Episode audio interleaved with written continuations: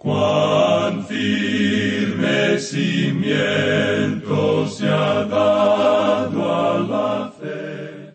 A través de la Biblia, un análisis de la Biblia libro por libro que le ayudará a crecer espiritualmente. Estos estudios fueron diseñados por el doctor J. Vernon McGee. Acompáñenos en este fascinante recorrido a través de la Biblia. La palabra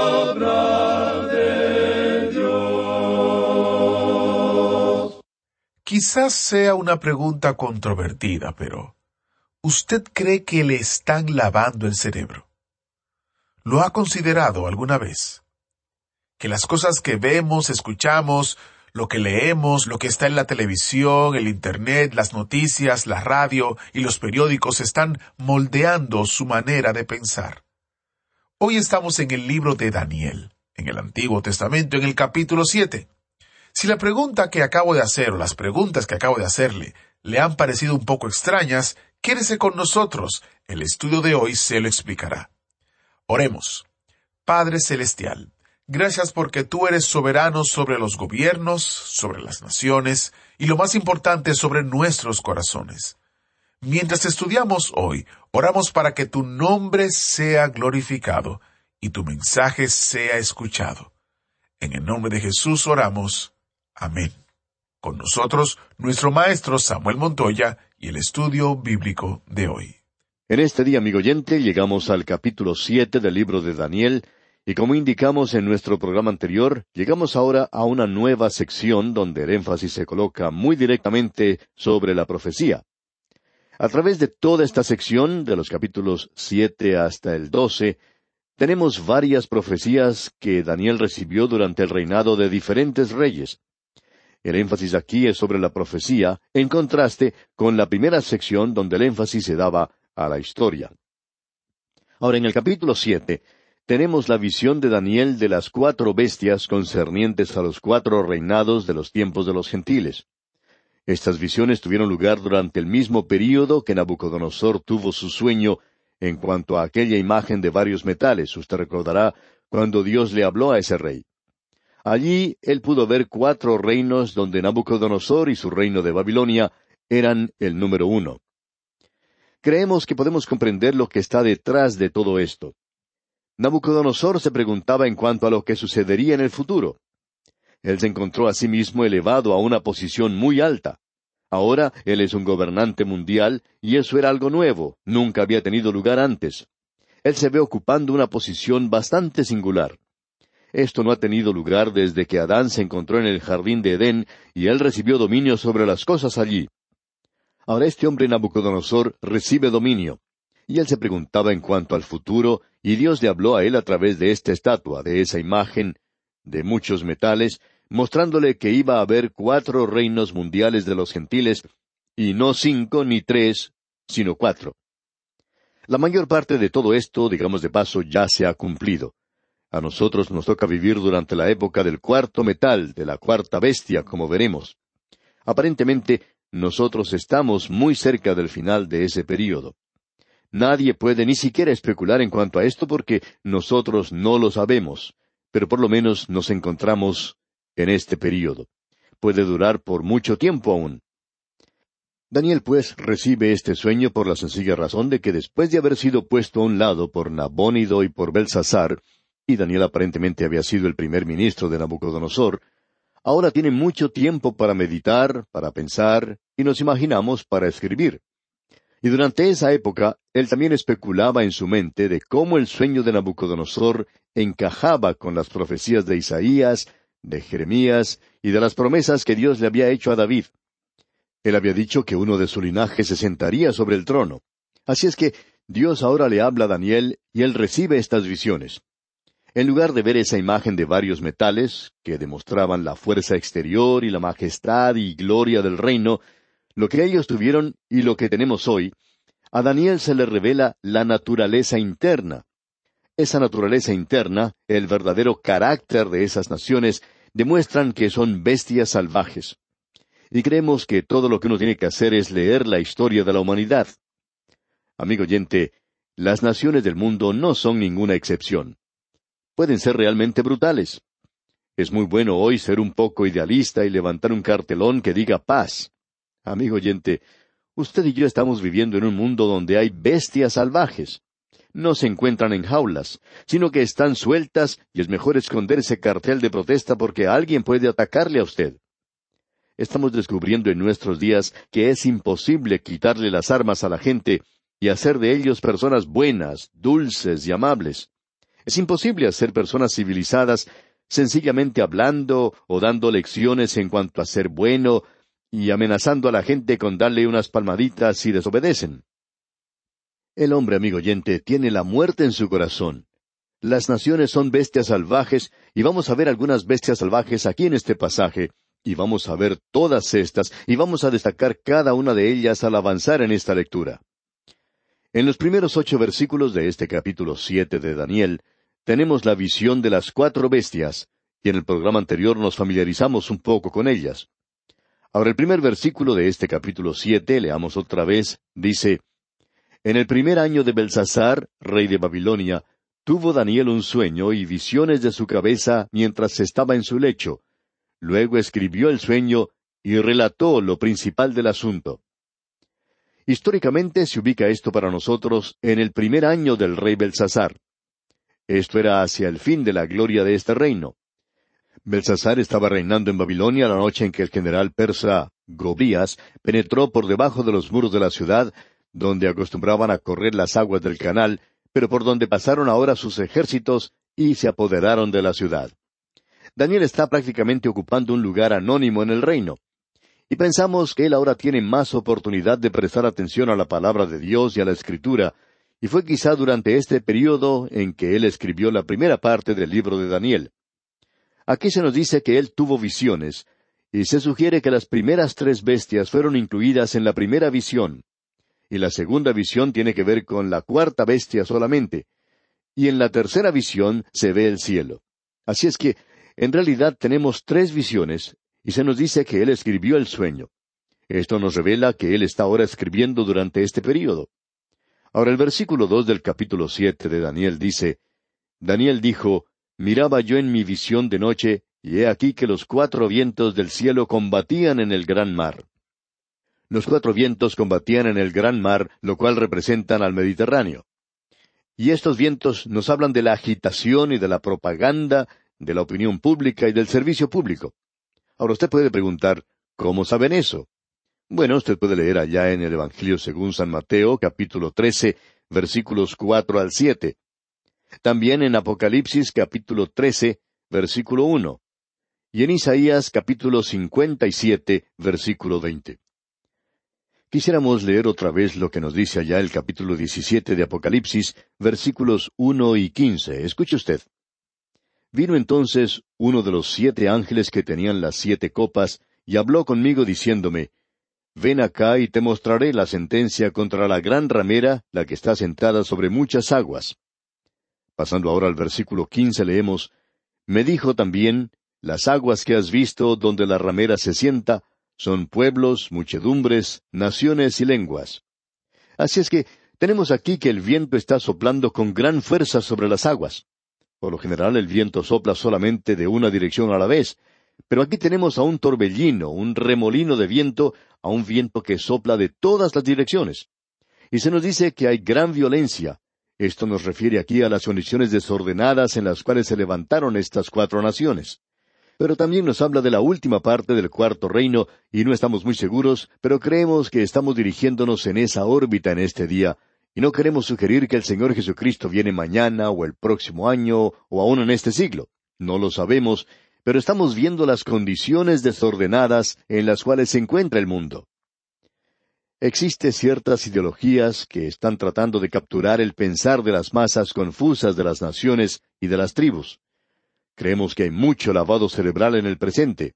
Nos preguntamos si usted, amigo oyente, ha descubierto esto al escuchar la radio o al mirar la televisión. ¿Estamos siendo lavados cerebralmente?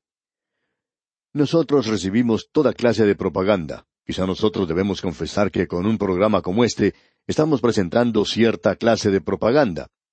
¿Sabe usted qué clase de propaganda es? Sí, amigo oyente, es la palabra del Señor, y nos gustaría poder lavar cerebralmente a cada uno de los que nos escuchan y hacer a cada uno de los oyentes creyentes en el Señor Jesucristo. Bueno, nosotros nos encontramos en esa tarea hoy. La radio y la televisión hacen este lavado cerebral. Ahora permítanos presentar un ejemplo de esto. En cierta ocasión, en la reunión de una iglesia, se levantó a cantar un coro de jóvenes. Ahora el joven que les dirigía tenía la apariencia de un verdadero desadaptado, y él se había vestido con un par de pantalones sucios, tan sucios que si se los quitaba, los pantalones se paraban por sí solos de los sucios que estaban. Tenía una camisa sucia y su melena desparramada y en desorden. El coro cantaba de que los jóvenes de hoy tienen libertad. Al terminar con su intervención, el pastor de la iglesia habló con este joven director y el joven mencionó que nosotros todos somos libres en el presente. Y entonces el pastor le dijo, Creo que la libertad se manifiesta en la forma en que usted se viste. Y este joven dijo, Sí. El pastor le dijo que él había viajado por Canadá, por Florida, Inglaterra, Europa, Sudamérica, y en todas partes donde él había estado, había visto a jóvenes vestidos de esa manera, y le preguntó a este joven, ¿qué clase de libertad es esa? Todos se visten igual. ¿por qué uno de ustedes no se asea bien? Y entonces este joven director contestó, porque seríamos diferentes. El pastor le dijo entonces, claro que serían diferentes, y si lo fueran, eso sería libertad. Ustedes no son libres si tienen que demostrarlo vistiéndose como lo hacen, porque si no se visten así, entonces no serían aceptados tampoco. ¿Sabe usted lo que pasa con este joven amigo oyente? Es que él ha sufrido un lavado cerebral a él se le ha hecho creer que el tener el cabello largo es libertad. Si usted usa pantalones sucios, eso indica que usted es libre. Todo lo que la gente puede ver es ese cabello desaliñado y ese par de pantalones sucios. No hay ninguna libertad en esos pantalones. Estamos viviendo en días cuando el lavado cerebral está tomando lugar. Las masas se encuentran perturbadas y se las alimenta con propaganda. Ahora en este capítulo siete de Daniel, vamos a poder observar un pequeño cuerno que tendrá éxito en vista de que tiene una boca que habla grandes cosas. Será capaz de poder convencer al mundo de que Él es lo mejor cuando aparezca. Será el hombre de Satanás. El Señor Jesucristo dijo, Yo he venido en nombre de mi Padre y no me recibís. Si otro viniere en su propio nombre, a ese recibiréis. El humanismo hoy está glorificando a la humanidad en todas partes. Ellos glorifican a los que tienen cargos públicos. Ellos están glorificando a los actores de cine, y estos, por supuesto, se glorifican el uno al otro. Ellos tienen el control de los medios de información y han hecho que este mundo y sus cosas, como el teatro, parezcan algo respetable, cuando fue el teatro lo que trajo gran inmoralidad al mundo griego. Muchos de los escritores griegos hablan muy claramente diciendo lo que fue el teatro y cómo corrompió la moral de los griegos. Eso está sucediendo hoy. Usted, amigo oyente, está recibiendo un lavado cerebral. Cuando uno escucha hablar a los jóvenes hoy en cuanto a su libertad, y ellos tienen que repetir ciertas cosas y tienen que hacer ciertas cosas, eso no es ninguna libertad. Todo lo que uno tiene es simplemente un montón de personas que han sido lavadas cerebralmente.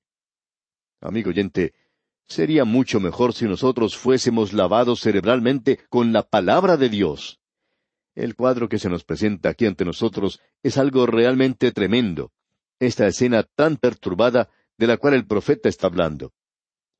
Creemos que deberíamos destacar ese paralelo que existe aquí con la circunstancia presente. No queremos que usted nos entienda mal, amigo oyente. No estamos diciendo que estamos viendo hoy el cumplimiento de esta profecía. Solo estamos diciendo que los vientos están comenzando a azotar, eso es todo. Puede que sea una historia bastante larga. Ahora el versículo tres de este capítulo siete de Daniel nos dice Y cuatro bestias grandes, diferentes la una de la otra, subían del mar. Estas eran todas bestias de diferentes clases. La primera era como un león, y representa a Babilonia, corresponde a la cabeza de oro que estaba en esa estatua que vio Nabucodonosor. Ahora, continuando con el versículo cuatro, leemos La primera era como león y tenía alas de águila, yo estaba mirando hasta que sus alas fueron arrancadas, y fue levantada del suelo, y se puso enhiesta sobre los pies a manera de hombre, y le fue dado corazón de hombre. El león con las alas de águila representa particularmente a Babilonia. Como dice el versículo 17, las bestias representan a los cuatro reyes. Ya vamos a poder apreciar esto cuando nos toque leer esta parte. Las alas de águila demuestran la rapidez con la cual Nabucodonosor podía hacer actuar a su ejército, y el poder que tenía para atacar con su ejército, y el poder que tenía para atacar con sorpresa, que siempre caracteriza a una nación poderosa. La habilidad de atacar al enemigo rápidamente y apoderarse de él sin que lo espere. El secreto de Napoleón era que él podía hacer mover a la artillería rápidamente, y la razón por la cual él perdió en Varsovia fue porque tuvo lugar una tormenta de nieve, Luego ésta se derritió en la tierra, y la artillería se empantanó en el barro, y la caballería tropezó con ellos. Prácticamente se derrotó a sí mismo. Pero las alas de águila demuestran aquí el método que Nabucodonosor utilizó. A él se le hace pararse en pie como un hombre, y eso demuestra que cuando él llegó a ser una bestia, él actuó como una bestia. Y luego su mente fue restaurada, y él volvió a tener nuevamente su sentido. Aquí se dice que él recibió un corazón de hombre. Creemos que eso se refiere a su conversión. Creemos que él llegó a conocer al Dios vivo y verdadero. Como ya hemos dicho, el león corresponde a la cabeza de oro. Babilonia en el día de hoy es un montón de escombros. Y como predijo Jeremías, esas ruinas dan un testimonio elocuente de la gloria externa que pertenecía a ese lugar. Los jardines colgantes de Babilonia fueron construidos por un rey, él se casó con una muchacha de las montañas, y Babilonia estaba en un lugar plano, en una planicie. Él hizo construir entonces esos jardines colgantes de Babilonia para ella, para que no extrañara su casa, su ambiente.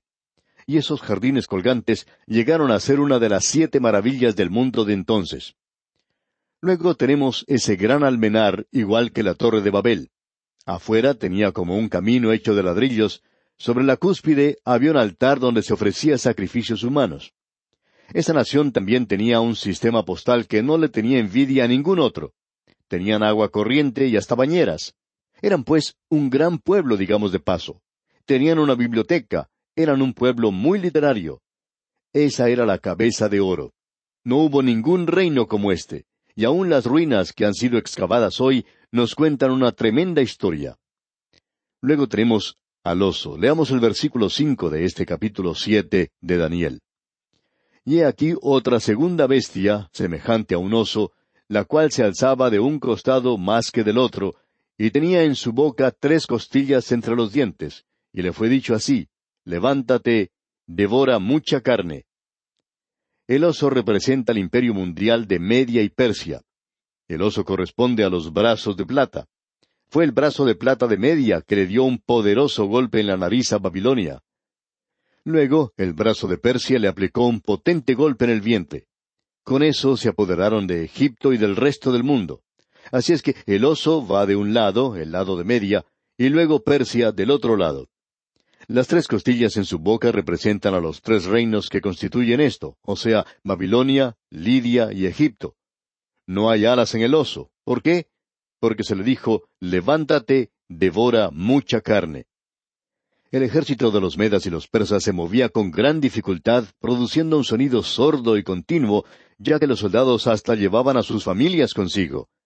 Y fue Jerjes el que llevó a un millón de hombres y trescientos barcos contra Grecia y fue derrotado. Ese hombre Jerjes, que fue quien llevó a tantos hombres, regresó derrotado porque Dios no tenía la intención de que el Oriente controlara al Occidente durante este período en particular. Llegamos ahora a la tercera bestia, la pantera. Y la pantera es el imperio griego mundial, y esto lo vemos en el versículo seis. Leamos. Después de esto miré, y aquí otra, semejante a un leopardo, con cuatro alas de ave en sus espaldas. Tenía también esta bestia cuatro cabezas, y le fue dado dominio. Pantera es una mejor palabra que leopardo, ya que la pantera puede saltar con más rapidez para atrapar su presa. Esto representa el imperio mundial bajo Alejandro Magno. Esas cuatro alas que se mencionan nos ilustran la vida de Alejandro Magno de hacer avanzar a su ejército con una rapidez que haría aparecer a Nabucodonosor como una tortuga. En el día de hoy estamos notando una carrera armamentista. ¿Por qué? Porque como dijimos anteriormente, Aquel que tiene más armamento y puede llegar a atacar más rápidamente es el que va a ganar. En el pasado, cuando los ejércitos no eran tan mecanizados como en el presente y se usaba más la caballería y la infantería, había generales que acostumbraban a hacer marchar a su ejército durante toda la noche para poder llegar a donde se encontraba el enemigo y sorprenderlo. Ahora esta pantera o leopardo es un animal muy fuera de lo común. Tiene cuatro cabezas. Cuando Alejandro Magno murió, él murió cuando estaba joven aún, tenía unos treinta años. Él se había emborrachado. Ahora, ¿no es esto algo interesante, amigo oyente? Babilonia cayó cuando sus príncipes estaban borrachos y también fue lo mismo con Alejandro. Su imperio cayó de la misma manera, y ya veremos esto nuevamente. Nuestras naciones, amigo oyente, están en el mismo camino. Estamos viviendo en días cuando el beber socialmente es algo muy aceptado. No queremos que nuestros hijos fumen marihuana, pero no nos preocupamos porque ellos beban cuando lleguen a ser adultos o antes de eso. Estas cuatro cabezas aquí demuestran, por tanto, la forma en que los cuatro generales de Alejandro Magno se dividieron en el imperio mundial que él había formado, porque cada uno de ellos no podía dominarlo por sí mismo.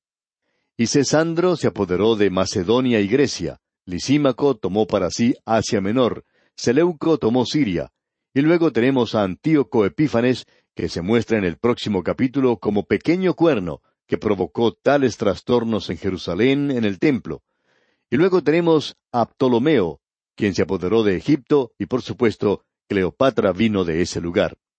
Así fue como se dividió el imperio hasta lo último, y luego el cuarto apareció. Y veremos eso, Dios mediante, en nuestro próximo programa. Le recomendamos, sin embargo, que lea los siguientes versículos de este capítulo siete de Daniel para estar mejor informado del contenido de nuestro próximo estudio. Es nuestra oración que Dios le bendiga ricamente. Muchas gracias al maestro Samuel Montoya. Si usted ha estado cuestionando la exactitud de la palabra de Dios y ha estado renuente a poner su confianza en Él, no necesita mirar más allá del libro de Daniel para darse cuenta de que Dios siempre hace lo que dice que va a hacer. Es mi sincera esperanza que su confianza en las promesas de Dios con respecto a las profecías futuras, especialmente el regreso de Jesús a esta tierra, haya crecido a través del cumplimiento sistemático de las profecías de Dios que hemos estudiado en el libro de Daniel. Para aprender más sobre el futuro glorioso que Dios nos ofrece, visítenos en a través de la y haga clic en el botón que dice ¿Cómo puedo conocer a Dios? Allí usted encontrará un video y varios recursos gratuitos que le explicarán el gran amor de Dios y la importancia del sacrificio que Él hizo por cada uno de nosotros a través de su Hijo Jesucristo. El sitio otra vez es a través de la biblia.org y haga clic en el botón que dice ¿Cómo puedo conocer a Dios? Allí usted podrá descargar los recursos y si tiene una dirección en los Estados Unidos o vive en los Estados Unidos, puede llamarnos al número 1-800-880-5339 y con gusto se lo enviaremos sin costo alguno. Soy Geiel Ortiz y si Dios lo permite estaré con usted en una próxima entrega del programa a través de la Biblia. ¿Fue de ayuda para usted el estudio de hoy? ¿Desea enviarnos algún comentario de lo que ha estado escuchando? Entonces escríbanos, no espere más. Nuestro correo electrónico es atv@transmundial atv atv@transmundial.org. Si desea recibir las notas y bosquejos de lo que estamos estudiando, suscríbase gratis en nuestra página en internet a través de la biblia.org barra notas a través de la biblia.org barra notas